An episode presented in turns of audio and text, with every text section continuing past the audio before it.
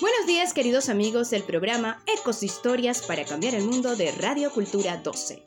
Les saluda con mucho cariño y como siempre Mariana González de los cuentos de Marianita desde Tenerife, España. El programa de hoy, contemos el lado bueno de las cosas. Y claro que sí, vamos a contar porque las historias nos hermanan, nos unen y siempre nos dejan algo positivo. Y les voy a contar Vacío de Ana Llenas un cuento que nos invita a trabajar tanto a niños como adultos en nuestras emociones. Y dice así. En una casita pequeña de un pueblo mediano, sobre un gran cerro, vivía Julia con su familia. Julia era una niña normal y corriente, como cualquier otra. Su vida era feliz y tranquila.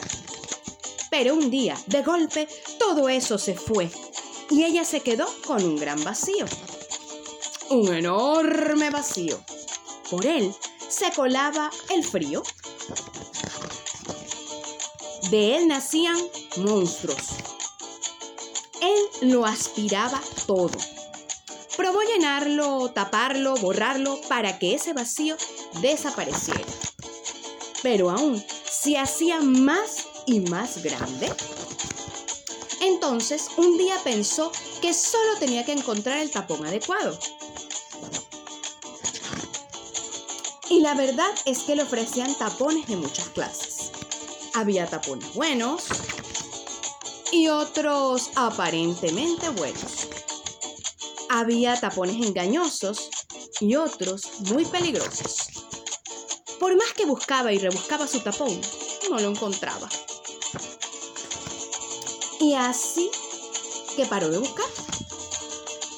¡Qué sensación de vértigo! Después de tambalearse un poco, cayó desplomada al suelo. Se puso muy triste y rompió a llorar. Primero, tímidamente, después a gritos y berreos. Y otra vez con suavidad, hasta quedar en silencio. En ese silencio, escuchó una voz proveniente del suelo que le decía, deja de buscar fuera y mira en tu interior. En mi interior, entonces, empezaron a salir las palabras, colores y melodías. Aparecieron mundos maravillosos que nunca hubiera imaginado. Eran mundos mágicos que le devolvían una sensación de conexión Allí se sentía realmente a gusto, como en casa.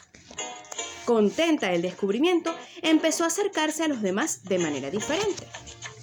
Veía que ellos también tenían sus propios mundos mágicos, donde viajaban a menudo y de donde volvían con bonitos regalos, que después compartían todos juntos. Y así fue como, lentamente, ese vacío fue haciéndose más y más pequeño. Pero por suerte, nunca desapareció. Así siempre podía volver a aquello, a aquel mundo lleno de sorpresas. Y colorín colorado, este lindo cuento se ha terminado. Muchas gracias